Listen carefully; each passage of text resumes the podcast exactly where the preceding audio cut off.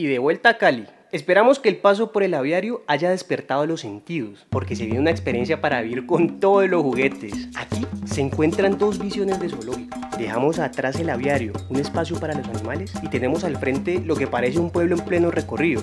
Y uno ahí se pregunta, ¿hay que venderán o qué? Pues el sonido de monos jugueteando y de los flamencos cacareando nos dan la bienvenida a Hasijima.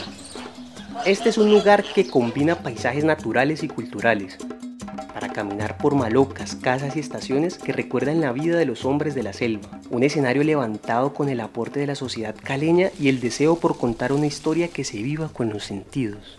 Este espacio rompe la idea de una sola visual. Es un lugar para sentir el frescor de los árboles enfriando el planeta, para descubrir la relación entre las selvas y el agua y escuchar las voces de quienes habitan el mismo territorio pero con ideas de desarrollo distintas. Y desde ya dejamos una pregunta en remojo todas las comunidades humanas deberían seguir el mismo camino del desarrollo que propone la modernidad?